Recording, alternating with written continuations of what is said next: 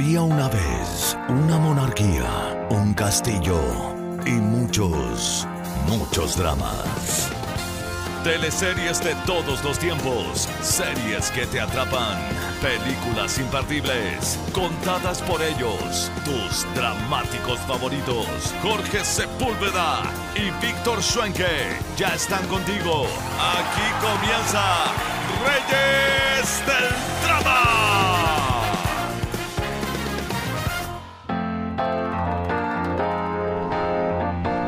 Hola, hola a todos, ¿cómo están? Estamos iniciando este nuevo capítulo de Reyes del Drama. ¿Cómo estás, Víctor?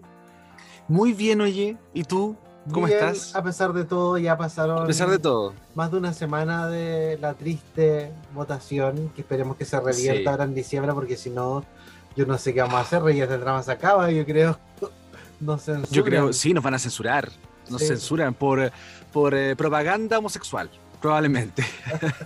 por, por- por- por, incluir a dos, dos conductores eh, de las diversidades. Yo creo que Terrible. ya estamos. No, y todo lo que hemos exiliados. a la derecha, a la ultraderecha. sí. No sé qué va a pasar. Estamos muy nerviosos. Bueno, Yo lo pasé tan mal, tan mal, también. me deprimí tanto. pésimo. A Jorge le aumentó el apetito, a mí me bajó el apetito. No, a mí sie- siempre me va a aumentar. Pero siento En momentos de que- ansiedad. Sí, no, todo ter- Yo, sabes que me desperté con la esperanza de que, de que ganara Boric en primera vuelta, pero no, no fue así. No sé, no sé en qué planeta estaba Sí. cuando pensé eso, Mm. pero bueno. Yo pensé que, que iba a tener primer lugar por lo menos. Por lo Sí, menos. sí. Bueno, las cosas de la vida. Oye, bueno, de- luego de una semana de receso que tuvimos en Reyes del Drama, eh, tenemos hoy día una nueva invitada que hasta- no ha estado nunca en Reyes del Drama y por lo general ella no da muchas entrevistas. Pero cuando las da son filosas. Así es. Hoy tenemos el tremendo honor de recibir a esta actriz nacional, eh, vinculada principalmente a roles más de comedia, que ha destacado también en el cine, en el teatro, y ella es María Paz Grañén. ¿Cómo estás, María Paz? Muy bien, muchas gracias por invitarla una. Muchas gracias. María Paz. Sí. Bueno, Oye, eh, hablemos un poquito de la, la actualidad, ¿Cómo, cómo te encuentras ahora en este proceso eh, bien, eh, bien álgido, ¿no? Que nos agarró la pandemia, anteriormente el estallido, las elecciones, eh, lo que se viene ahora con la segunda vuelta, en fin, está bien movido esto. Chile tiene como cada día una historia nueva. Ay, sí, qué terrible. eh, Ya después de tanto apocalipsis juntos que hemos vivido. atroz. Eh, La Kiko y Caco, sí, po, está bueno, el teatro está poniéndose bueno, hay varias, hay mucho interés en encuentro del público, pero lamentablemente las salas tienen un aforo limitado. Algunas veces es entendible, otras veces se vuelve un poco ridículo. Eh, o sea, porque es ridículo ir al mall y que estés con la gente acá y en el teatro que haya una persona por fila y ah, el doble de gente quedándose afuera sin poder entrar. Yo estoy súper contenta porque me voy de gira al sur con una obra que estrenamos en el Teatro Nacional que se llama Sala 13 y esa gira la hemos cuidado mucho, de hecho hemos carreteado solamente entre nosotros todo este último mes, así que así como cuidándonos, cuidándonos, cuidándonos para que resulte, porque en el sur todavía hay una eh, eh, aprehensión con respecto a la participación de ciertas actividades de encuentro. Entonces, yo creo que ir con una bonita obra de teatro es una instancia que vale harto la pena. Me pone muy contenta hacer e- ese trabajo, en verdad. Es de Oye, lejos de las cosas más lindas. ¿Es una especie de gira por el sur o van a una parte determinada? Cuéntanos un No poquito. es una gira, es Una una gira. gira larga. Larga, Mm, son en tres semanas, algo como 10 funciones en pueblos pequeños de Chiloé, eh, Puerto Natales, Punta Arenas, Ay, Puerto mi Cisne, ciudad. harto puerto, sí. harto puerto, sí, entonces, y harto colegio, liceo, gimnasio, centro cultural, como un poco eh, invitando a la gente y habilitando espacios como de, de encuentro. Es, es harta pega, pero estamos preparados para eso, nos hemos preparado mucho para eso. Buenísimo, ojalá resulte. Oye, y metiéndonos, metiéndonos un poco el tema de contingencia, ¿cómo te ponen los resultados de las últimas elecciones? Antes sentí que me quedé ciega. Entonces no quise ver más, la verdad es que no he visto más porque también he visto como las redes sociales y la gente quejándose de este país. Chile es un país, yo no pertenezco a este país. También hay una, es tan claro que esa misma es la explicación de por qué como esa forma de entenderse y entendernos. Entonces me ha dado demasiada pena y no quería entrar ahí.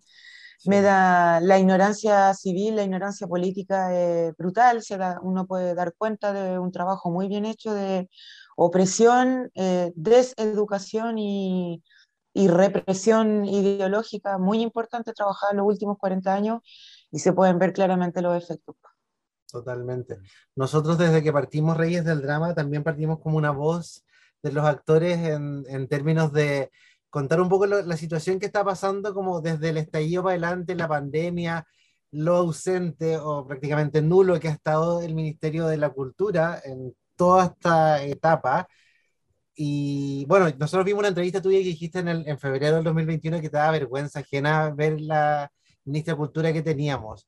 Nosotros compartimos totalmente lo mismo. Eh, ¿Mantienes lo mismo, empeorado? ¿Cómo crees que debiera ser el rol de un Ministerio de Cultura hoy, luego de una pandemia que todavía no acaba? Primero que nada, de pronto, si se quiere y gana esos millones, ir a trabajar en primera instancia. Luego de ir a trabajar, resolver los problemas que el trabajo le propone. Si no es capaz, no vaya y no trabaje y déjeselo a una persona que sí pueda trabajar en eso. Eh, las respuestas que dé la ministra de la Cultura en, una, eh, en uno de los peores momentos de nuestra historia mundial, como es la pandemia, y el abandono, no solo el abandono, sino que el desprecio y la, eh, diría yo, eh, dirigida eh, precarización, o sea, es, hay una actitud de precarizar a los actuantes de las artes y las culturas, es violencia es violación a los derechos humanos de una ciudadanía que deja de acceder a las artes y las culturas, y ese es un derecho humano que, el cual está siendo violado.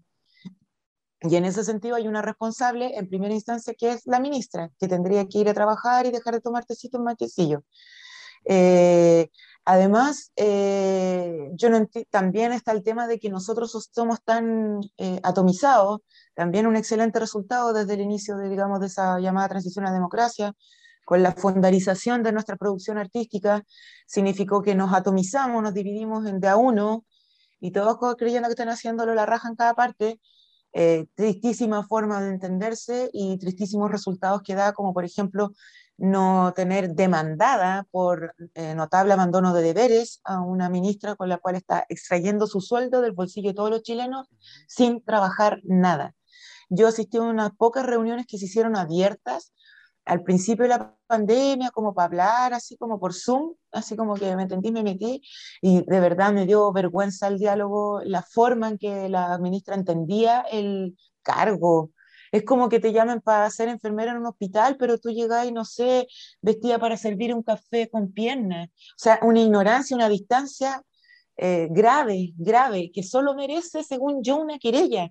Pero como colectivamente no lo logramos, Ahí se ven los grandes resultados de nuestra hermosa transición perdón, a la democracia. ¿Y qué pasa ahí en ese sentido con agrupaciones como Chile Actores, Cidarte, eh, María Paz? Creo que Cidarte está agarrando un poquitito más de organización.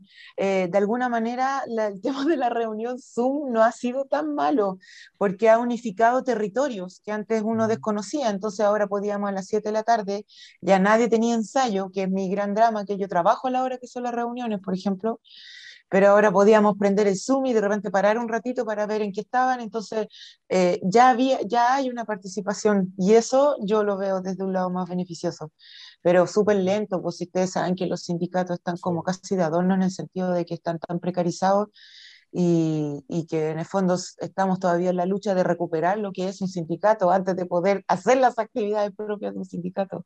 Es decir, la capacidad de negociar colectivamente nuestros contratos de trabajo pero los actores no tenemos contrato de trabajo. Aún, casi. Sí, terrible. La realidad que, les afecta al gremio de ustedes, así como tantos otros. Eh, María Paz, vamos a abordar, eh, vamos a retomar luego la, actualidad. Em, queremos hablar también de tu carrera, conversar cómo han sido estas ya casi dos décadas de trayectoria. Eh, esta pasión por el teatro, por la actuación, surgió a qué edad, la adolescencia, desde pequeñita, ya más adulta que a mí me gustó el chiste de siempre. A mí el tema como escénico me, gustó siempre. Me refiero que, eh, imagínate, plena dictadura, tu máximo show como niña en lo que podías acceder era los títeres en los cumpleaños de las amigas cuicas. Y podíais ver los títeres, era como el máximo espectáculo, era muy poco accesible a todo. Y aún así, lo, cuando llegaban los títeres, a mí me gustaba ponerme atrás para ver cómo movían los títeres y cómo funcionaban.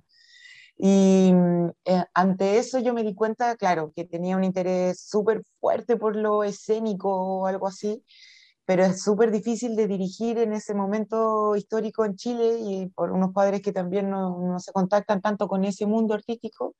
Entonces fue, para mí fue un poco complejo porque era una niña muy tímida, entonces como que cuando yo decía, a mí me gustaría ser actriz, como que ja, ja, ja, las burlas, tú ni siquiera dices tu nombre en voz alta, te toca leer un párrafo en la clase y no te tupes entera, cómo vas a ser actriz y todo eso.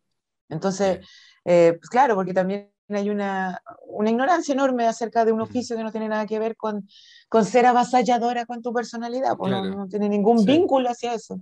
Pero claro, vivíamos en un país súper limitado aún más. Entonces, era súper natural. Y así me empezó a gustar, pues me gustaba desde cantar en el coro hasta todo. El tema de subirse a un escenario es algo muy interesante como energéticamente y el tema de obtener también atención de otros también es súper estimulante. Oye, ¿tenías algún referente en esa época como alguna teleserie o algún actor de teatro que te gustara? El Pepe Sosa, que lo fui a ver oh. muchas veces eh, con mi mamá, porque también gran culpa de este oficio es mi mamá, que sí le gustaba ir al teatro y cada vez que podía, por ejemplo, ella se compraba esas entradas que casi rifaban, ¿se acuerdan? De en el, que todavía lo hacen en el municipal, en el gallinero que le llaman esa parte de arriba, que veis como la lámpara, pero igual a través de la lámpara podéis ver el espectáculo pero era más rico todavía porque podíais ver como lo, el, el, sistema, cómo bajaban los paneles, la iluminación, las barras, las cuerdas. Y sí, pues, ahí yo veía, me gustaba mucho ir a ver, eh, bueno, el Pepe Sosa lo tengo muy marcado, en las obras escolares también que a uno lo mandaban a ver, en la Católica, en la Escariola, Bélgica, Castro, estoy hablando de gente que sin entender quiénes eran, yo me yo rayé la papa de tanto verlos en vivo. Y por supuesto el mundo de la teleserie, pues el mundo de la teleserie. ¿Alguna que recuerdes con cariño? Obvio, todas. Yo, yo creo que la que más recuerdo, la que más me impactó, y sabéis que todavía lo hace eh, por la complejidad y la buena realización, es Los Títeres. Porque el guion era súper complejo en una época difícil, dura, pero se dieron el trabajo ahí de. Se dieron, trabajaron mucho para lograr contar esa historia y contarla bien. Entonces, cuando a veces vuelvo a ver escena, digo, nunca más vamos a tener este nivel de guion, este nivel de dirección, este nivel de desarrollo escénico en el fondo con respecto a una puesta, a una historia que se quiere contar. Era, es súper impresionante.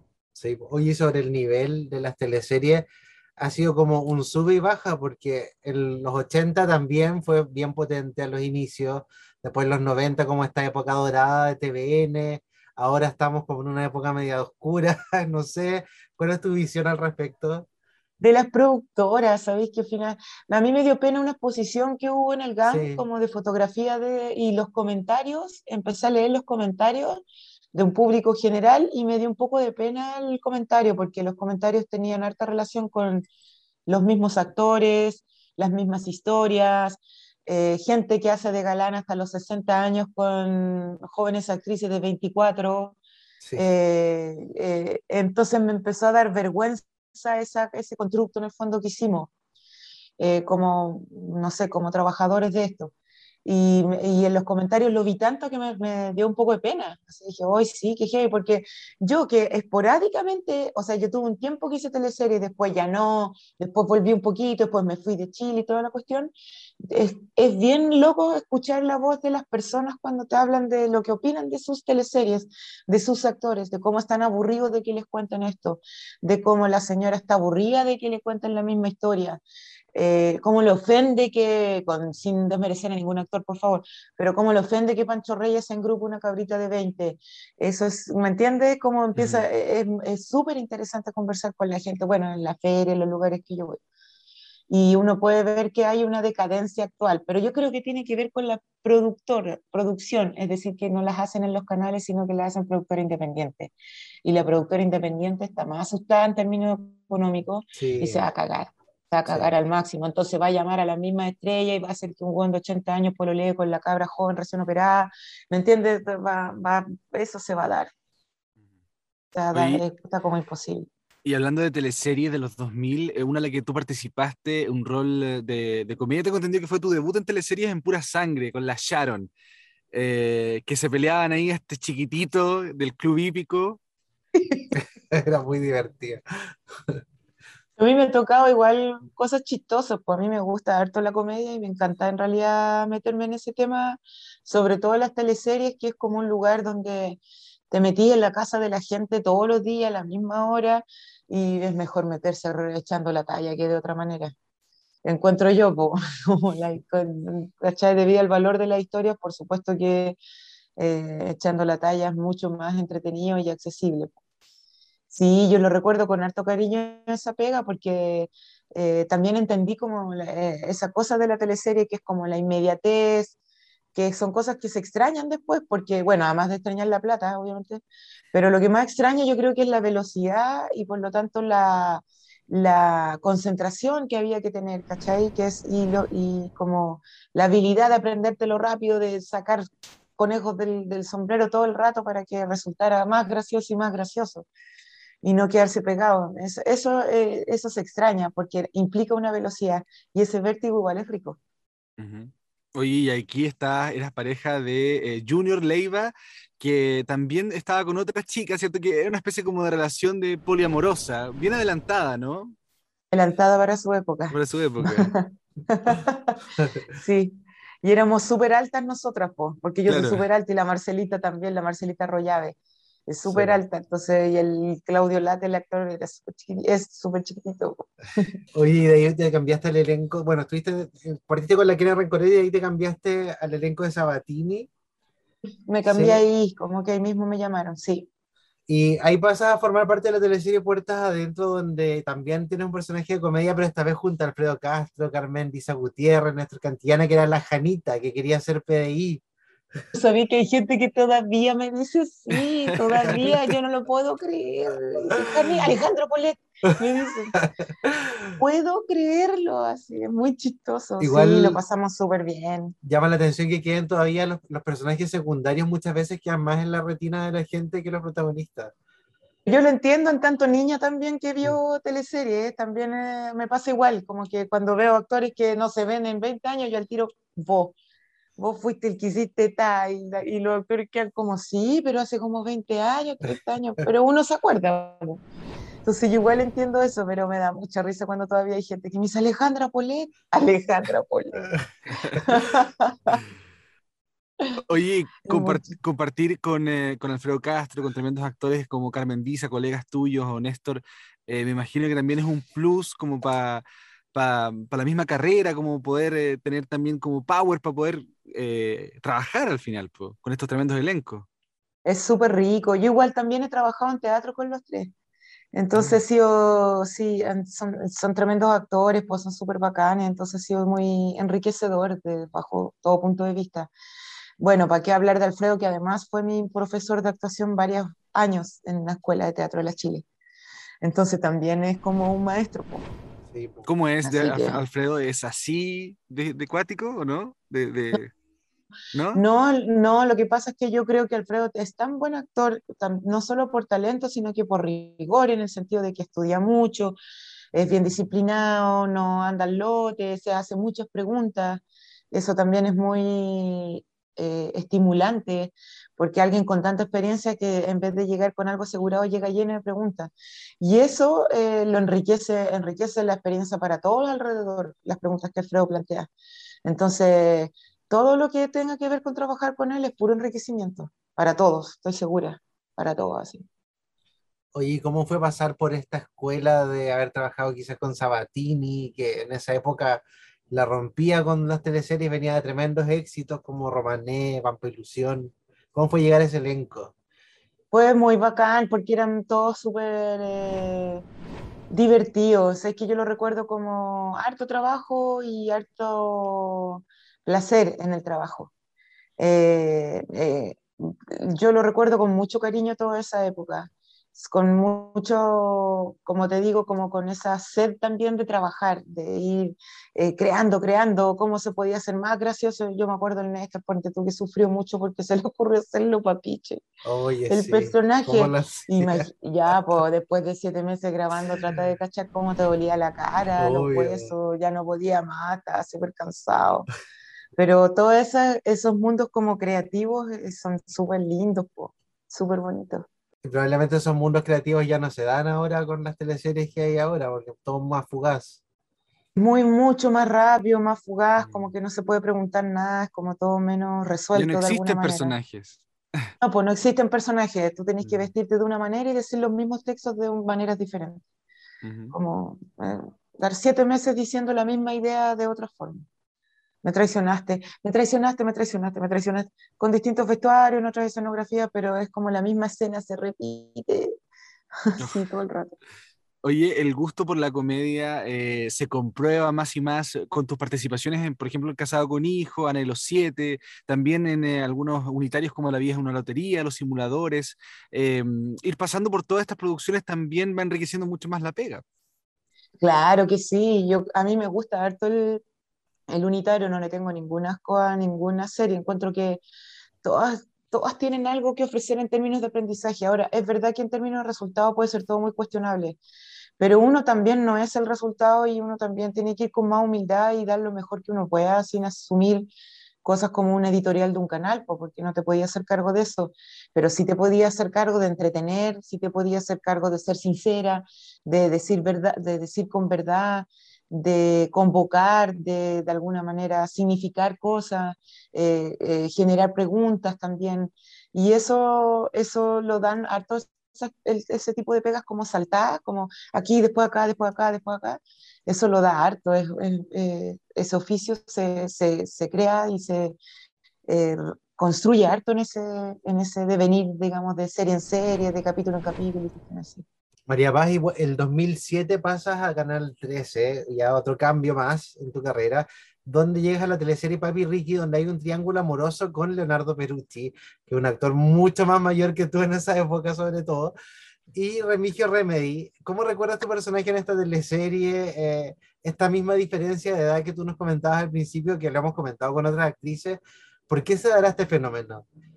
Yo creo que es como porque está más normalizado que un hombre mayor se involucre amorosamente con una mujer joven y poco a poco se ha ido normalizando ah, viceversa, digamos. Eh, pero pero aquí, en ese caso era claramente así, o sea, era claramente un caballero y el personaje mío claramente lo cuestionaba y lo veía como un abuelito y lo miraba así. Entonces era divertido porque eso le permitía darte evolución también al personaje. Porque ahí tú podías leer, ¿qué es lo que lee esta niña? ¿Le, le- lo lee como papá, un abuelito, un hombre, no un hombre, un amigo, un qué? Entonces eso daba hartos lugares para, en el fondo, generar empatía con esas preguntas que se generan. ¿cachai? Sí, él me cae súper bien en todo caso, el Peruggi, que fome que no lo vi más. Ahora que Sí, me, pues, ahora que fue me su última acordaste, sí. Y, Sí. tam- y sabes qué buen actor el hombre, súper buen actor, generoso, eh, eh, energético, inteligente, además con tanta experiencia, era súper inteligente. Oye, ¿pudiste establecer alguna diferencia entre cambiar de canal de TVN a canal 13? No, Es la misma. Eh, se trata un poco de hacer lo mismo, Claro. ¿cachai? Lo que pasa es que uno tiene que mostrar como más respeto donde está, pero en verdad es un poco lo mismo. ¿Cachai? Los directores son distintos, evidentemente, pero me acuerdo que aquí dirigía el Ítalo Gallardo, que al mismo tiempo había sido como asistente del, del Sabatini. Sí, po. Entonces también era una mano bastante parecida, era su, su escuela. Entonces, eh, porque no hay que omitir que Vicente Sabatini y su equipo han hecho escuela. totalmente. Entonces, entonces igual eso es importante, po, ¿cachai? Y de alguna manera eso se hereda y lo heredan más, más y más variadas personas. Este transitar entre, entre los canales también obedece a esto de que nunca estuviste, como muchos actores, contratados como en, en un canal. Eh, me imagino que todos tus trabajos eran por proyecto. Eh, ¿crees que esa es una, es una deuda pendiente que hay todavía entre el gremio de los actores de, de quedar como, de tener quizás contratos más concretos, mejores condiciones laborales? Creo que sí, que de hecho el tema de ser eh, eh, llamada, convocada a trabajar en un proyecto, igual, aunque dura un día, puede involucrar un, un contrato. Es decir, que considerarte como trabajador, porque la forma en que nosotros somos convocados es como por honorario. Y eso básicamente es un arrendamiento de servicio. Pero yo no voy a grabar a la hora que yo quiero, yo no voy al teatro a hacer la función a la hora que yo quiero. Tengo una relación de subordinación igual. Y ese desconocimiento que hace el empleador ante esa subordinación es lo que uno encuentra como grave o que ya, bueno, pero ya, pues, pero o sea, si me decía a las 10 de la mañana, yo puedo llegar a las 9, total, no estoy contratada. Y no, no es así. Y amenazan con que no, te vamos a bajar el sueldo la, la otra próxima vez y vuelves. Porque yo igual soy como jugosa en ese sentido, como que pregunto harto, porque, eh, no sé, me ha pasado que en la vida he tenido que estar más atenta también a ese tema. Eh, yo no sé si llamarle deuda, porque además piensa que los actores, que yo creo que pasa un poco con, con los futbolistas, que así lo leí alguna vez, que es que las diferencias de lo, está Alexis Sánchez, pero también está el señor que juega en una en un barrio y que igual es profesional porque además hace clase, pero no está considerado como un profesional porque bla, bla, bla. Pero Alexis Sánchez sí, ¿me entiendes? Entonces hay algo que pasa también como acá con los rostros y los no rostros. Entonces también, también vuelvo a la idea de que está todo muy atomizado, entonces también es súper difícil organizarse. Y si no es como organizarse los unos contra los otros y tampoco es la idea, entonces como eso, esa, esa eh, está difícil, ¿sabes? porque yo sé que es difícil para alguien que tiene contrato hace muchos años en un canal que no anda en metro hace 30, 35 años que no se sube en metro para saber cómo es el país del cual hablan sus personajes. Entiendo que es difícil ponerse a decir, oye, ya, pues dialoguemos, trabajemos el tema de los contratos colectivamente, que es lo que debería recuperar un sindicato de actores de cualquiera, que es la capacidad, capacidad de, de negociación colectiva en el fondo. Oye, María Paz, eh, del romance, de estos triángulos, de la comedia también, pasas al drama eh, bastante cruel en Cárcel de Mujeres. Me imagino que recuerdas a la gendarme Rebeca, el 2008, en la segunda temporada, donde le pegáis un lumazo en las manos a Siri de Alegría. Yo me acuerdo de esa escena. Genial. sí, oye, sí, que era violento eso. Para mí igual fue, es que el Nico Acuña, el director el Nico Acuña, Cárcel de Mujeres, los archivos del Cardenal y muchos más se mete mucho en el contexto, mm, tiene mucho vínculo en el contexto donde está y al mismo tiempo desarrolla mucho los personajes. Yo lo encuentro muy bacán al Nico, ¿verdad? Y todo es heavy como se preocupa, ya están los protagonistas, pero hay dos extras y está todo el día pendiente de esos dos extras porque sabe que esos dos extras van a levantar la escena en cierto momento dado.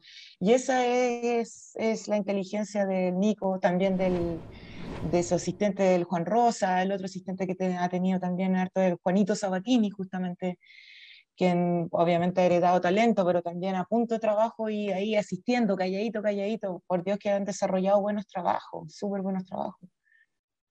Entonces sí, me acuerdo mucho eso. Esta, esta serie la grababan en eh, parte de ella, tengo entendido, en la Perrera Arte, ¿no? Sí, terrible. Más frío que, yo no creo que haya estado en un lugar más frío y te digo que, no sé, pues yo te viví en la Europa con la nieve y la cuestión, pero este era un nivel de, de lo inhóspito, pero al máximo, al máximo, así. Por más que la producción trataba y ponía ahí un calefactores que además es una perrera, una, una cosa muy cruel, tiene una energía igual la perrera y que tiene su movimiento, porque como hay harto arte, pero igual es una perrera, ¿cachai? Tiene mm. ahí su energía de crueldad. Así nomás. ¿Cómo recuerdas haber, haber trabajado este personaje? ¿Fuiste alguna eh, vez a la cárcel a conocer gendarmes? Yo les di, eh, las gendarmes son súper pesadas, que me respeten en general, son como, no sé, a mí me trataron súper mal. Ah, la weona, mira, la weona es fea, no sé, como que te van pelando así.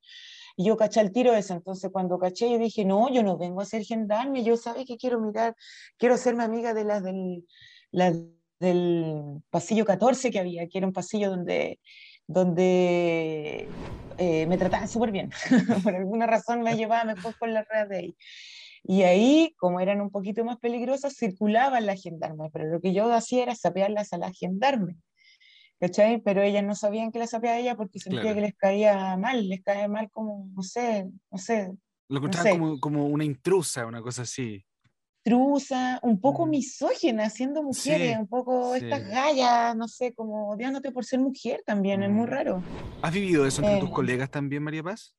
No, entre las colegas no, para nada. De hecho, por ejemplo, a mí yo siempre cuento algo que a mí me pasó que lo encuentro súper, no sé, a mí me conmovió harto, que es cuando me dispararon, lo primero, yo me acuerdo que una de las primeras actrices que me encontré, por ejemplo, fue la Berta La Sala en, un, en el kinesiólogo, ella tenía un rollo y me acuerdo que estaba con el Daniel Caíno, que nosotros somos muy amigos y muy compañeros, y como que empujó para atrás el Daniel y como que corrió a verme y solo a verme la cara.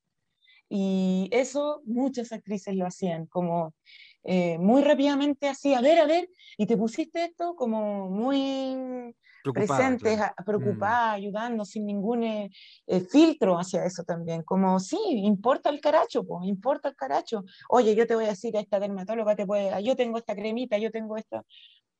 Y eso igual eh, me dejó muy contenta, no sé, como que, hoy qué linda la actriz, como se preocupan de algo que pareciera una tontera, que es saber si vaya a quedar o no con la cicatriz, pero que en el fondo todas estén ahí contigo es muy bacán, es muy bacán. Y eso lo viví desde el primer momento, el primer encuentro que tuve con una actriz que fue la Berta, me acuerdo que al tiro como que, hola, hola, y fue corriendo y de justo atrás pasó lo y a mirarme como me estaba quedando la cuestión. Y de alguna manera eso habla bien del gremio, pues. no sé, yo me sentí contenta de que mis compañeras actrices se preocuparan de eso, mucho, mucho, lo voy a agradecer siempre. Bueno, de hecho nosotros también queríamos eh, tocar este tema que no podemos dejar de hablarlo, que es este terrible hecho que pasó en el 2018 cuando venía saliendo del GAM de una función de la Pérgola de las Flores, eh, rumbo a tu casa y recibes un disparo de carabineros. Eh. Que durante todo el estallido ha quedado súper claro que han estado violando eh, los derechos humanos, pero a diestra y siniestra. O sea, lo que te pasó a ti me puede haber pasado a mí, a Víctor, a cualquiera de los que están escuchando ahora esto. Entonces, ¿podrías contarnos un poco cómo te marcó esta experiencia? Como, me imagino que hay un antes y un después, después de haber vivido eso tal cual, así se me dividió la vida en dos, en dos partes después de eso, porque fue muy, eh, eh, y voy a decir importante o cargado de significados todo lo que me sucedió ese día, porque en el fondo salgo del teatro, eh, salgo un poco después porque yo me demoro más en maquillarme, entonces salgo sola. Camino buscando una micro, un lugar donde puede hacer, porque yo ando mucho en bicicleta todo el rato, pero ese día estaba resfriada y se me ocurrió ir en micro, cacha la tontera. Y no, pues no, no había micro, ni taxi, ni cómo devolverse. Entonces empecé a buscar, veo carabineros eh, estacionados en contra del tránsito, en la Alameda, ahí donde está el Crown Plaza. Pero como la vereda que de la calzada que debía subir estaba un guanaco, un zorrillo, todos, pero en contra del tránsito, mirando hacia el oeste. Y ahí, desde el Crown Plaza, un guanaco, como por eh, jugar o entrenarse, empezó a tirarle chorro a la gente que iba caminando en las cabezas. Entre esa persona a mí, que estaba allí tratando de ir hacia el paradero. Y eso lo hizo varias veces, a la tercera, cuarta ya me, obviamente me sacó los chorros del canasto completamente empiezo como a echarle la foca, pero igual tratando de irme, porque como estaba mojada, yo el otro día tenía función, no voy a hacer cosa que me dañe la voz, cacha lo que yo pensé. La, el cambio de temperatura, entonces no, me tengo que apurar, tengo que irme, tengo que cambiarme ropa, qué sé yo. Y estaba en eso cuando sentí, o lo, así lo viví yo, bueno, fue impresionante después para mí también ver las cámaras que confirmaban en el fondo todos esos relatos, porque una cosa es decir un relato y otra cosa es que unas imágenes confirmen tu relato. Y, ahí vi que eh, unos jóvenes como que se acercaron a los carabineros, los carabineros los golpean, los agreden, otro trata de arrancar. Y en ese intertanto yo también me sumo a los gritos de la gente. Gente saltaba porque era pura gente caminando, no había como una manifestación o algo ahí. Era como gente igual que yo, buscando cómo irse, resolver algo, como así. Y ahí un gallo, un carabinero, eh, al que le grité particularmente a él, porque era el, el que más agredía, eh, y debo decirlo, era el que se notaba claramente más afectado por el mentolatum, lo vamos a llamar así. El, el tipo me, se acerca entre los autos, entre los autos avanza, me apunta y me dispara. Cuando el tipo me apunta, no estaba, piensa que era el mismo 18 de octubre, no estaba en el imaginario que un carabinero podía apuntarte siquiera la cara. Entonces, como me apunto, yo no le vi la cara. Yo giré la cabeza para ver, así como, ¿qué está así? Y ahí me disparó. O sea, que si tú no giras la cabeza, probablemente te, te, lleva, te llega en un ojo. En el derecho, sí. Así, tal cual. ¿A cuántos metros fue esto, María Paz? Eh, en la PDI dicen que 16, el perito que tenemos nosotros dicen que entre más o menos 10 a 12. Y el, el, el, arma que está prohibida, eh, antidisturbios, que se sacó después en noviembre, eh, está prohibida dispararse a menos de 30 metros, mucho menos a la cabeza de una persona, se tiene que disparar siempre a un suelo. Él me disparó a menos de la mitad a la cabeza. Así, así nomás fue. Y me apuntó al ojo, pues después entendí que me apuntó al ojo. Eso es lo que hacía, pero, pero yo... uno saber si fue, fue el destino que fue, para los que son creyentes y los que no lo somos, eh, que tú corrieras la cara te salvó de quedar ciega. Sí, así tal cual, es un hecho providencial. ¿cachai? Lo mismo que las cámaras, porque obviamente ellos dicen, no, nuestras cámaras no tenían batería, ay, se me borró la tarjeta, y la municipalidad, ay, es que no sé, la cámara, no, no sé, la rompieron los delincuentes que protestan, rompieron las cámaras, entonces ya no hay imágenes. Mira, hubo un choque horas antes en esa esquina, hubo un choque de dos vehículos y esas cámaras se recuperaron gracias a las aseguradoras, que ellos sí pues, tienen derecho a recuperar las imágenes. Y justo está el evento donde me dispara y se ve todo, todo, todo. Todo lo que yo relataba, porque todo esto no sé si ustedes saben que a mí me, eh, Carabineros me hace la contestación diciendo que estoy loca, que nunca hubo turnos de carabineros ese día, no habían carabineros ahí, cobarde como carabinero, con todo el, irrespeto que se merece hasta, hasta este momento la institución. Muy cobarde, muy, muy, muy cobarde. Y, y, son seis generales que me negaron que hubo carabineros ese día ahí. Seis generales. Que va a llegar a ser general, lo único necesario es mentir. Es muy indigno, es muy indigno. Oye, de hecho, este, esta situación llevó también. Claro, esta situación de hecho llevó a, mm, a que se aumentara, digamos, se ampliara la querella, eh, llegando incluso a, altos mandos que fueron formalizados eh, en abril, de, mm, el pasado 2 de abril. Eh, me imagino que, ¿cómo, ¿cómo, ves tú ahora ya eh, varios meses después de esto, ¿cómo ves tú hacia atrás esta situación? Eh, ¿Sigue la impunidad? ¿Cómo lo evalúas? Y para mí es muy violento. Yo creo que también generacionalmente me tocó una cosa cruzada, porque yo no soy tan joven como la gente como que va más a la protesta o que puede, eh, que participa más de las actividades. Yo realmente me encontraba circulando tuve la intención de ir a Dignidad, pero yo ya vi que estaba la cagada y como me habían mojado, me preocupé por la voz, ¿Me entiendes? O sea, esas son como las decisiones que yo fui tomando. Y de alguna manera eh, eso de tener más años me, me, me, me, enfrenta inmediatamente a nuestra historia más larga, que no es el estallido, sino que es la dictadura, y que es el camino horrible que se ha recorrido de búsqueda de verdad, justicia, reparación y garantías de no repetición y que, eh, que quede demostrado de que nada de eso se ha avanzado creyendo que, eso está, que la vida sigue, porque la vida no sigue, chiquillos, porque la impunidad es un piso refaloso, porque está lleno de sangre. Entonces no se avanza realmente, vamos cayéndonos dos hocico una y otra vez, porque está lleno de sangre. Y mientras eso no se arregle, se hable, se transparente, se generen acciones, eh, sí, la gente sigue naciendo, estudiando, avanzando, pero la vida, vida como tal, no sigue, se va a seguir cayendo ahí. Y eso no está asumido, encuentro yo, y creen que es como un tema muy secundario, como, ay, si les pasa a algunos, no les pasa a algunos, les pasa a gente que va a tomar la micro que queda ciega como Fabiola, les pasa a gente que está tocando el tambor en una esquina, como le pasó a César Calloso, le pasa como a mí que está buscando cómo tomarme un taxi o una micro. No, no es, yo sé que hay una intención de criminalizar y gente que estaba haciendo, no, no es así. Tienen que dejar de ver la tele para empezar a hablar, para no pasar la vergüenza y la autohumillación de hablar desde la ignorancia tan grande, como se atreven mucho a decir, es que son delincuentes, que están saqueando. Por, eso uno también combina o también le dice al señor, porque se quejan hartos del comercio, ya no puede haber comercio y la gente sonó con sus negocios. Claro, porque Carabinero en vez de proteger estas propiedades o estos negocios, está disparándole a sus compatriotas y a los hijos de sus vecinos, sacándole los ojos. Entonces, la demanda es de parte de todos. Los comerciantes también tienen que demandar a carabineros por ese descuido y abandono de deberes. Terrible. Aparte, yo creo que más rabia tiene que haber dado todavía que esta persona quedó con arresto domiciliario nocturno en, una, en un primer momento. Pandemia, cuando, cuando estábamos todos encerrados. Todo Chile estaba encerrado. Sí. qué horrendo, parece un sueño ahora que uno lo cuenta. Y vivíamos encerrados y a las 10 de la noche no se podía salir. Como una pesadilla, una pesadilla.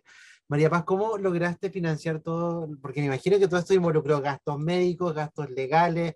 Vimos las fotos de cómo quedaste después del disparo. ¿Qué, cómo, ¿Cómo lograste financiar esto? Es que ahí viene una segunda, según yo, vulneración, que es, bueno, ser una mujer sola en la calle y que un eh, funcionario del Estado como un carabinero se atreva ¿A quién denuncias eso de Claro, bueno, a qué me pasó cuando fui a la posta, pues tiene que ir a carabinero a denunciar. Y dije, yo nunca más me acerco a un carabinero si no tengo un arma en la mano, nunca más, y lo voy a hacer así. Bueno, pero lo que me pasó es que además eh, nosotros no estamos contratados en GAM como buenos actores, tampoco tuve acceso a la salud, tampoco tuve acceso a ir al hospital, cuando llegué a una posta me llamaron una ambulancia y tampoco tuve acceso a eso porque no estaba contratada. Eh, GAM es uno de los edificios de las instituciones más, eh, diría yo, ubicadas institucionalmente con más importancia, hasta incluso físicamente, en nuestro país. O sea, en el lugar donde está ubicado y ser un centro cultural es súper, súper importante para un país. Y no contratar a sus trabajadores hasta el día de hoy es muy grave. Lo mismo Santiago Amil, no contratan, no encuentran que no es necesario contratar porque ¿para qué? Y si les pasa algo, ahí ven ellos. Y eso es lo que a mí me pasó. Entonces, como que también esas vulneraciones se van sumando, ¿cachai? Como que ya te, un Paco encuentra que eres mujer y que él puede dispararte porque le carga que las mujeres griten en la calle. Ya, imagínate, porque eso es lo que le pasó al Paco. Sí. ¿cachai? Le cargó que gritar y que fuera mujer, las mujeres tendrían que estar en donde, no sé. ¿cachai? Entonces él cree que lo que es bueno es disparar. Y el segundo, eh, luego de que me disparan, quiero ir a un centro asistencial, no tengo acceso. Entonces lo que me transformé fue en un sujeto de caridad, pura ayuda. Oye, me ayudáis y sí, pues, efectivamente se activaron redes por aquí, por allá. En 10 minutos tenía NN redes de todo el mundo, casi mucha gente, empezando por mi familia y mis amigos pero como sujeto de caridad, no como un sujeto, no un ciudadano normal. Porque no, no, se me consideró como una trabajadora. ¿Cachai? Eso que yo venía saliendo del GAM. Ni siquiera es que iba yendo o fue el día de la función. Solo salí del GAM, avancé una cuadra y media y me dispararon. ¿Cachai? terrible. O sea, escucharlo se paran todos los pelos porque uno piensa, cualquiera, mucha gente está súper vulnerable a que le pase esto saliendo. O sea, yo vivo a cuadras del campo. Estamos súper expuestos a eso. Por eso es que medio está chistoso que la gente crea que no, a mí no. O, eso no es así. A cualquiera le van a disparar. Depende del dealer bueno o malo que se hayan conseguido ese día los pocos. Sí. ¿Cómo ves esto ahora que pasaron ya dos años? ¿En qué está la situación? ¿Qué, qué pasó finalmente con... con este bueno, yo tengo formalizado ese carabinero. Eh, están creciendo, las, se amplió la querella por tortura, por, hay un delito de género también por ser una mujer. Eh, eh, como te digo, también al salir las cámaras fue súper fuerte ver, o sea, fue tan evidente como la estupidez del pobre Paco, como tan indigno, así como me enojé, me piqué, le voy a disparar. ¿Me entiendes? Así como, oh, y eso se supone que es un profesional y eso es muy triste porque hasta tu mamá pagó, le paga el sueldo a ese animalito y el animalito no sabe, no sabe celular, no sabe usar un arma, no sabe eh, trabajar, no sabe hacer la pega. Entonces, eh, de alguna manera, eso se amplió para la institución y, esos generales que mm, eh, obstruyen la justicia, negando la participación de, y la existencia de carabineros ese día. Y esa querella sigue avanzando, muy lentamente, pero avanza. Y las otras buenas noticias que igual salieron, ya están saliendo algunas condenas. Hace como un mes y medio salieron dos condenas de unos carabineros que torturaron a alguien en la Florida y en Puente Alto. Y tú sabes que los delitos de derechos humanos son penas, eh, ¿cómo se dicen? Eh, ¿Efectivas? Efectivas. Es decir, que no hay ni buena conducta ni ninguna tontera. Y son ocho años. Así que igual sí, pues, yo que si fuera Paco iría juntando levemente un poquito de miedo porque están saliendo las condenas. Porque una cosa es que ya no sé, salga de alta votación un nazi demente, pero otra cosa es el Poder Judicial que también corre con otras normas. ¿Cachai? Así que yo tendría más cuidadito ahí, no sería tan descarado. Oye, María Paz, recién mencionabas el tema de que no tienes contrato, no tenían contrato eh, y nunca lo han tenido en realidad en producciones, también en centros culturales. En general, la informalidad que rodea a los actores también en el mundo de la televisión se trabaja por proyecto. Em, me imagino que no es un medio estable para ustedes, ¿no? Para nada. No, para nada. Yo estoy súper acostumbrada a la inestabilidad total. Eh, por eso también creo que me fue fácil irme a Francia porque yo me fui un tiempo para allá eh, como no tuve ninguna tabana agarrar cualquier pega, tener o no tener, eh, ganarme la beca, no ganármela, eh, no sé. Creo que es un, incluso con el tema de la pandemia, yo me di cuenta la gente lo deprimía que está al, vivir la incertidumbre, cuando en el fondo la incertidumbre es lo único estable que un actor o una actriz tiene, que es no saber cuánto gana el otro mes, así de concreto. Entonces, y no saber si va a tener derecho a salud, y si le pasa un accidente, ¿qué va a pasar? ¿Quién se, ¿Me entiende? Eso nosotros lo vivimos todos los meses, la inestabilidad. Ahora, yo creo que la, la, precarización de los artistas y de los gestores culturales y de todo el mundo trabajador de las artes y el espectáculo, yo insisto que es bien de adrede, no creo que sea solo un descuido, solo, ay, se me olvidó apagar la llave. Eh, yo creo que es dirigido y claramente tiene una intención. Así como se precarizan los funcionarios de la salud para precarizar el acceso a la salud pública de los ciudadanos, es lo mismo, se precarizan los trabajadores del arte y el espectáculo para precarizar el, la asistencia a, las artes y las culturas de parte del ciudadano normal. Son violaciones a derechos. Así es. Y por otro lado también está todo el machismo presente en la industria televisiva. O sea, eh, vemos que actrices que tienen más de 40 años ya pasan a segundo plano, pues yo misma, yo misma siempre he sido chistosa en la medida también de que estoy con un petito, de que estoy con una mini, y sentí al tiro eso y dije, hoy va a pasar los años y no van a querer, y así fue. Y, pero como lo entendí tan al tiro, tampoco me afectó, o sea, no me lo tomo personal, a eso me refiero. Es un sistema y por eso es que seguramente tampoco sufro de no participar de, de ese sistema. Mm, mm, para nada. He vivido muy bien con la tele, vivió muy bien con la tele, no, no, no, no me cambia mucho el paradigma ahí. Te tocó que, me imagino que directores también eh, tenían como un poco esa, esa visión, o, o quizás no, no, directamente lo hacían, pero como que, que menuda de ropa y que el chistecito doble sentido, Sí, pues es como eh, es lo que para lo que te llaman un poco. Y yo lo entendí al tiro, yo lo entendí de chica al tiro, al tiro, al tiro, porque a mí me pasó algo de chica que, que eh, o sea, que en la universidad alguien me encontró bonita, pero yo en el colegio era considerada feita. Era una época en que ser alta era ser un poste, ser blanca era ser pantruca, tener los labios gruesos es ser hocico de pato, como me dicen hasta el día de hoy mis compañeros de colegio. Eh, todo eso que después fue qué bueno que eres alta, qué, qué, lindo tu piel, oye, tus labios, todo eso que se volvió positivo, a mí me llegó muy tarde esa info. Entonces yo siempre me entendí de otra manera. Yo siempre, entonces como que también hacía un poco a lo, a lo Martín Vargas, ¿no? Así como que entendía esa María Paz que usaba peto y mini, pero no era yo, ¿cachai? Porque yo no me leía así. Entonces por eso seguramente también lo entendí y sentí como, puta, tal cual lo intuí como iba a ser. ¿Cachai? Aquí la participación tiene que ver con esto, tiene que ver con qué tan corta sea la falda, qué tan escotado sea el vestido, como que esa es, es como un poco la búsqueda acá.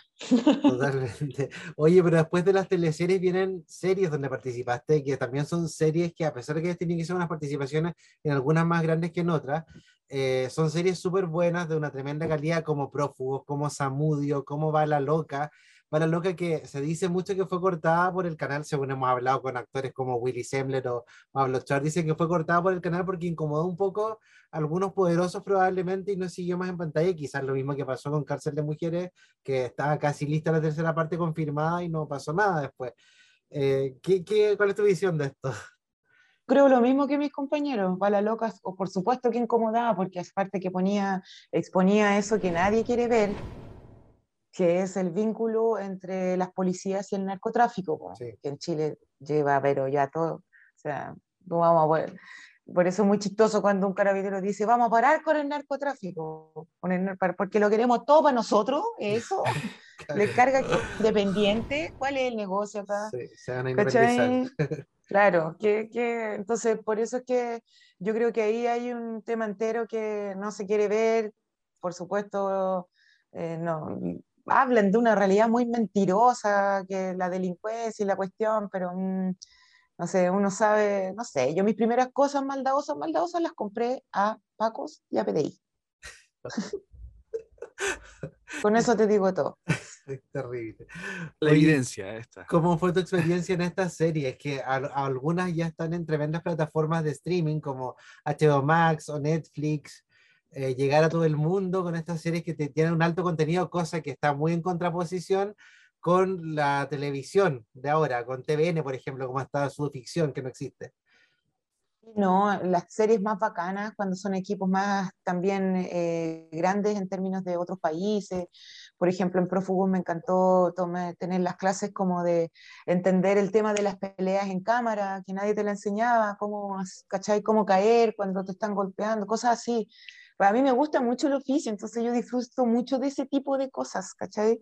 Como por ejemplo aprender a caer bien en una cámara, cómo se hace cuando te disparan, cómo, ¿cachai? Eh, cosas que, no sé, pues pensaba que solamente en Estados Unidos se hacían, ¿cachai? y como que eso es súper bacán cuando llega un equipo a enseñártelo y, y se agradece mucho esa experiencia, pues, es súper enriquecedora. Súper rica, es súper, sí. Y Bala Loca, que finalmente está en Netflix y, todo, eh, fue una producción bien chilena, mm, eh, no diría que es súper millonaria, pero estuvo muy cuidada, muy cuidada. Y eso es más que la plata. Cuando el equipo logra entender lo que quieren hacer y todos van para el mismo lado y todos se levantan, todos a hacer eso, es súper bonito. Bala Loca fue súper bonito. Sí, era tremenda, tremenda serie de muy buena factura. Lamentablemente no siguió, pero estaba súper bien hecha. Sí. con el Gabriel Díaz, el Oscar ahí, directores tremendos, súper bacanes. Sí. Oye, el 2018 se lanza, María Paz, La Desmemoriada, que es un homenaje a, Miriam Palacios, eh, donde tú participaste. ¿Tuviste alguna relación con, con esta actriz? Eh, ¿Pudieron trabajar juntas? Hasta que se llama Mauricio Álamo, que tenía unos proyectos, pero todo muy noventero y de repente dijo, ay, a mí me gusta una actriz, pero está medio enferma, la Miriam Palacio, ah, sí, pero la encuentro tan buena, bueno, cuento corto, igual la llamaba para trabajar cuando ella ya tenía Alzheimer, y nosotras trabajamos con ella así, Éramos, estaba el Néstor Cantillana, la Delfina, la, Paola Giannini, y más actrices y actores. Y ella eh, ya tenía Alzheimer, entonces era, fue súper intenso trabajar con ella, porque tenía una cosa como de mm, es que cuando decían acción no era como una ficción. Ella decía acción y como nos veía todos, por ejemplo, teníamos que coser toda máquina porque transcurría en una cosa como de patronato. Y decían acción y nos veía todas cosiendo las overlock y ella miraba y hacía lo mismo, porque en el fondo su realidad corresponde a su presente. ¿Cachai? No tiene como el constructo del pasado hacia el momento de ahora. Entonces su momento, su, la verdad es esta, no es otra. Entonces, si estábamos actuando o no, daba un poco lo mismo. Y me pasó algo muy bonito con ella, porque ella anotaba las cosas en el cuaderno para saber, todos los días estoy grabando una película, me vienen a buscar, se llama tan, todos los días anotaba todo, todo, todo, el elenco tanto, tanto, todo, todo, todo. Cuando se acordaba y le pedía a otros también, anótame aquí, ¿qué estoy haciendo? Porque era bien honesta con eso. anótame qué estoy haciendo, o sea, que me, claro, voy uno la nota, pero lo, me pasó algo muy bonito cuando le empecé a ver en el cuaderno que decía, eh, eh, arrímate a la, a la actriz alta, eh, pregúntale a la actriz alta. La actriz alta dijo que, y era yo, y me, dio un orgullo muy grande saber que yo me tenía como de un referente que la segurizaba en ese sentido. Pero lo, mira lo actriz que era, que estaba dispuesta, porque eso es muy de actriz para irse en la volada, ¿cachai? Y eso igual para mí fue un evento que yo vi a un artista en ese sentido así al máximo, ¿cachai? Sí, súper. Sí, linda, linda, máxima. Bueno, igual es triste un poco conocer la historia de, de, algunos actores que terminan quizás un poco, algunos con Alzheimer, otros que terminan en el olvido de repente, o en hogares, como no sé, hace poco conocimos el caso de Violeta Lidaurre. ¿Crees que es el sistema el que finalmente hace que terminen así muchos actores? Todos terminamos un poco así, más allá de los actores en Chile tenemos un desprecio tan atroz por la experiencia de los adultos mayores, un desprecio imperdonable, encuentro que es imperdonable, como a nivel de karma, encuentro que es lo peor, tenerle esta falta de respeto a la experiencia, porque básicamente eso, es como valorizar todo lo que es joven cuando es la ignorancia, y, y, y desestimar el valor de la experiencia. Entonces, desechar, desechar, desechar. Mm, no sé, a mí eso, pero eso lo he sentido en todos los oficios, no particularmente en los actores. En los actores da pena porque uno los vio brillar de distintas maneras, pero en verdad todos les pasa, nos vamos a pasar lo mismo, a todos. Exactamente. A todos. Sí. A todos. Independiente de la profesión, todos vamos para allá. Sí. Vamos para allá y a todos nos van a despreciar, a todos nos van a ningunear, a todos nos van a tratar de robar, a todos nos van a tratar de hacer callar rápidamente, ¿cachai? Porque eso es el país que hemos construido. María Paz en el teatro has destacado con una amplia trayectoria donde destacan Las Brutas, Trata de Blancas, Lágrimas, Celos y Dudas, que estuve viendo algunos videos muy geniales que me encantaría poder, volver, poder ver esta, esta obra en cualquiera de los formatos que hay. Eh, ¿Cuáles son tus favoritos en el teatro o montajes que te hayan llenado más el corazón? Es que lo de Lágrimas, Celo y Dudas me ha llenado mucho el corazón porque ahí sí que hemos vivido las de Kiko y Caco con la chiquilla. Esa es una banda que se nos ocurrió armar con la Manuela Oyarzuni y la Marcela Salinas hace 500 años atrás. Así de 500 eh, años atrás, y oye, eh, oye, son buenas las canciones Cebolla. ¿Qué pasa? ¿Por qué a uno le gusta cantar una canción Cebolla si ese tipo de amor ya no existe? Cuando, no sé, comienza a amanecer, son casi las seis cantar Di tú sin volver, ¿qué mujer se queda hoy en día, digamos, esperando? Hasta las seis. Hasta las seis, a un loco, se buscó a otro loco, qué rato, chao, se olvidó, ni lo critica, yo creo ya, ¿me entiendes? Pero esa forma amorosa igual fue la forma en la que nosotras fuimos educadas. Entonces, para nosotras es muy importante porque todo ese trabajo como feminista lo hicimos en el fondo en la creación, sin entender que estábamos haciéndonos un autodespertar, ¿cachai? Sino que era, oye, pero qué loco, qué raro, qué esto, ¿por qué nos enseñaron así? Y la na, na, na, na, na, Y eso fue creciendo desde muchos lugares y musicalmente también, porque de ahí sumamos la banda, Marcelo Martínez, que es el director musical, y eso nos ha, nos ha dado demasiadas cosas entretenidas, que, que los videos, las fotos, las obras, las tocatas, tocábamos el furor que era cuando tocábamos en la Blondie, los looks que nos demorábamos cuatro horas, cuatro horas así, haciendo, no imagínate, después de función había que hacerse ese look, terminábamos tocando a las dos de la mañana. Pero era bacán, yo lo, eh, creo que es de las cosas más bacanas que, que eh, he realizado, así como porque fuimos constantes, porque en el fondo eh, esa, ese trabajo que siempre fue bajo la diversión y el placer, no nos, no nos dábamos cuenta toda la sabiduría que también nos estaba dando, todo el encuentro hacia la cultura de la madre, la abuela, nosotras, las, las que vienen todo ahí una transferencia súper interesante, entonces por eso lo valoro mucho. También la mala clase, porque esa obra la dimos mucho en muchas partes y hay gente que, que yo creo que son poco los actores que le gritan en la calle el nombre de un personaje de una obra de teatro, no de la tele, y a mí me ha pasado.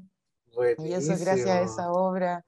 Si yo que te hablan de una obra de teatro, yo creo que eso es muy, muy excepcional. Y por eso también le tengo mucho amor, bueno, a todos, a todos los compañeros. Genial. Oye, María Paz, hablemos de proyectos, eh, de covers en Mega, este programa bastante exitoso.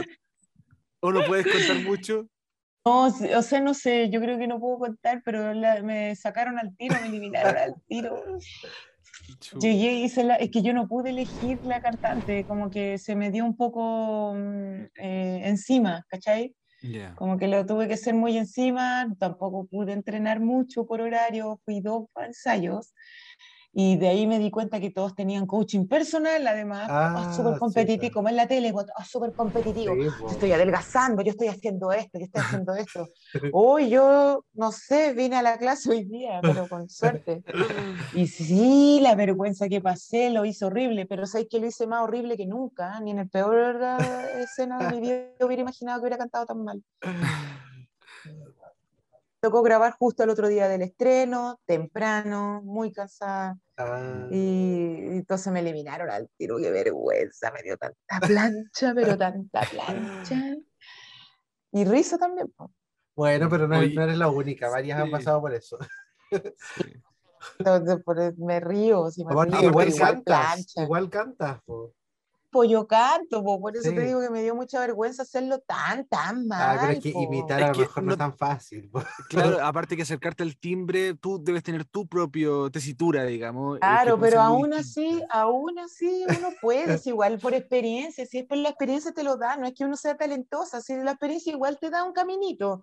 Y aún así lo hice como el hoyo. bueno, Dejemos entonces de covers en el olvido y en el teatro. Que Para mí fue muy corto, fue muy corto el, de covers, fue muy breve, pero fue muy entretenido. Y también fue entretenido volver a entender ese tema tan competitivo, que yo no... Y el lenguaje de la tele. el lenguaje de la tele, las personas que no almuerzan, no sé, hay una, una energía que se que la van. Ahí. Exacto, que se me había olvidado que me, da, me dio risa. Yo supongo que también algo de mi cuerpo lo tendió a rechazar, lo digo súper honestamente, porque yo no soy que sea floja o poco profesional porque llegué muy encañada, eh, sino que hay algo de ahí que yo creo que mi cuerpo también hizo como una, una, una finta, así, como una pequeña evasión, creo yo, a esa forma de entenderse eh, haciendo el oficio yo creo, pero, pero súper entretenido igual, pues yo lo veía súper entretenido. Yo podía estar una vez más, yo sabía que tenía que perder porque me iba de gira, entonces no podía seguir, ah, pero no así, no, no así tan indignamente, fue indigno, fue súper indigno. Menos mal que estaba la Javiera Contador, que es tan bacana echando la talla en el fondo, pero fue súper indigno. Oh. Oye, y en teatro, aparte de esta gira que tienes ahora, ¿qué se viene? En Santiago, no te vamos a poder volver a ver en el teatro?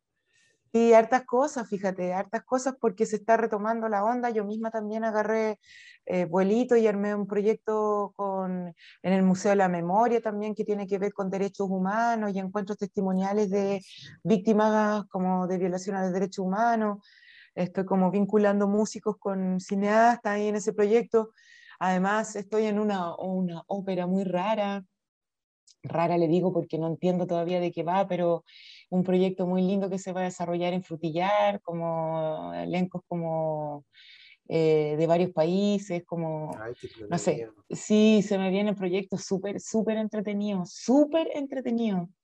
Y estoy un poco maravillada de eso que también sucede. También eh, cine, también muy bonito para lo que me convocaron, pero ahí ya no puedo hablar. Pero cosas muy bonitas, muy bonitas. No puede dar detalles. No, no puedo dar detalles. ¿Y para la tele nada todavía? No, nada todavía. Sí, sí ha, habido series y conversaciones, pero tengo la impresión de que en el fondo si no hincho yo, no tampoco me va a suceder. Y no estoy en mucha parada de ir yo como, ya, ya, no. no sé. ¿Cachai? Pero ahí yo creo que las cosas se van dando, se van dando. Ya. Sí, no, y obviamente los proyectos buenos siempre van llegando. Eh, María Paz, te queremos agradecer por esta entrevista, de verdad, ha sido eh, un placer, hemos hablado bastantes cosas de, política también, eh, de tu gremio y de tu trayectoria. Muchísimas gracias por estar hoy en Reyes del Drama. Sí, muchas gracias. Por el, lo que hacen también, que lo encuentro tan entretenido. Así que me siento el doblemente agradecida de haber sido convocada por ustedes y el doblemente agradecida del trabajo en general que realizan ustedes. Muy bacán. Muchas, gracias, María Paz. Te queremos pedir antes de que te vayas que envíes un saludo para poder promocionar esto en nuestras redes. Nosotros vamos a tirar este capítulo en Spotify y en YouTube de Reyes del Drama. Oye, ya, y sí, pues, es que eh, Reyes del, los Reyes del Drama es lo más interesante que hay porque justamente habla de, de cómo hemos construido nuestros propios dramas y, y melodramas eh, con con los protagonistas en el sentido como quienes han dado voces a nuestras historias, que somos los actores, y eso es muy importante, no porque seamos nosotros, sino porque recuperamos una identidad, porque construimos memoria, porque eh, nos contamos entre nosotros mismos nuestras propias historias, entonces es demasiado lindo lo que hacen los Reyes del Drama. Aparte que amo el nombre. es muy lagrimosa y duda también. sí. Buenísimo, María muchas Paz, muchas gracias. mandamos un tremendo abrazo, que estés muy bien. Éxito en la gira. Eh, chiquillos, que estén muy bien. Igual. Chau, chau. Chao, chao. Bueno, esa fue entonces la entrevista con María Paz Grantín, tremenda actriz que hace rato que no vemos en la tele, Víctor. La última vez estuvo, creo que en Amor en Línea, esta serie de TVN que pasó muy desapercibida mm. porque la daban muy tarde. Muy tarde, sí pero aquí tuvimos esta tremenda actriz, a quien le mandamos un abrazo y también despedimos este especial dedicado a ella. Jorge, ambos hoy de tonos pastel, como degradado. Sí, ni que nos hubiésemos puesto de acuerdo. De acuerdo, sí. Como, como solo yo me iba a poner otra polera, me voy a poner una polerita como verde agua, eh, como celeste. Pero dije, vamos a poner esta. Oye, tenemos que grabar presencial pronto. Víctor, ¿cuándo? Si ya estás acá en Santiago hace como un año. Y no sales de tu casa. Estoy en mi búnker, déjenme en tu búnker, sí. Pronto, pronto. El, próximo capítulo yo creo que puede ser presencial. Ya. Ahí tienes un espíritu ahí detrás. Ay, cállate, que me asusto. ya, que estén bien. Adiós, chao, chao. Escuchar esto implica que te quedaste hasta el final. ya veo, una persona muy dramática. Disfruta nuestros capítulos en Spotify y YouTube. Termina Reyes del Drama.